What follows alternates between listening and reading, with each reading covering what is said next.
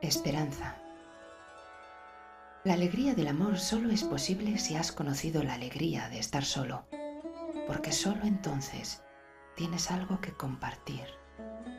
En cambio, dos mendigos que se encuentran, que se aferran uno al otro, no pueden ser dichosos. Crearán miseria uno para el otro, porque cada uno de ellos esperará, y esperará en vano que el otro le llene. Los dos esperarán lo mismo y no pueden llenarse mutuamente. Ambos son ciegos, no pueden ayudarse. Perdido en la selva. He oído que un cazador se perdió en la selva. Durante tres días no pudo encontrar a nadie que le señalara el camino y cada vez sentía más pánico. Tres días sin comida y con un miedo constante de los animales salvajes. Durante tres días no pudo dormir. Se mantenía sentado, despierto y subido en un árbol, temiendo que le atacaran. Había serpientes, leones, animales salvajes. El cuarto día, a primera hora de la mañana, vio a un hombre sentado bajo un árbol. Puedes imaginar su alegría. Corrió hasta él, lo abrazó y dijo, ¡qué alegría! Y el otro hombre también le abrazó. Los dos eran inmensamente felices. A continuación se preguntaron, ¿Por qué estás tan feliz? Estaba perdido y esperaba encontrar a alguien, dijo el primero.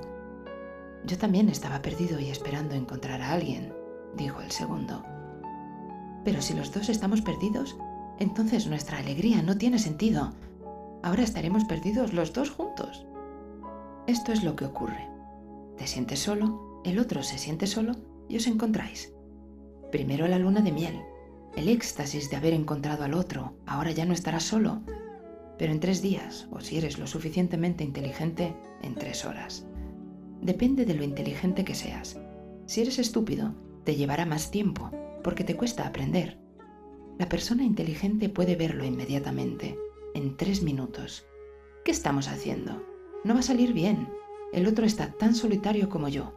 Ahora viviremos juntos, dos soledades juntas juntar dos heridas no les ayuda a curarse.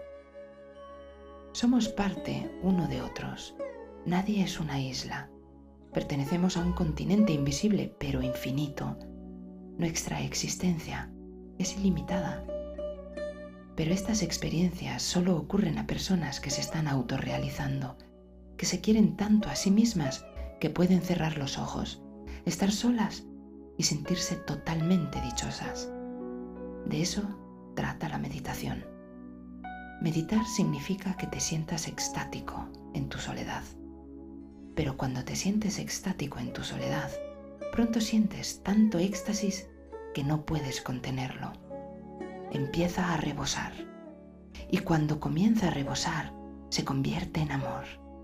La meditación permite que ocurra el amor.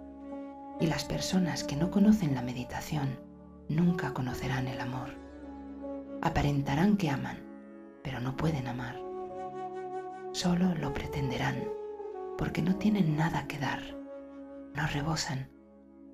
Amar es compartir, pero antes de poder compartir, tienes que tener algo. Lo primero debe ser la meditación. La meditación es el centro. El amor es tu circunferencia. La meditación es la llama. El amor es su irradiación. La meditación es la flor. El amor es su fragancia.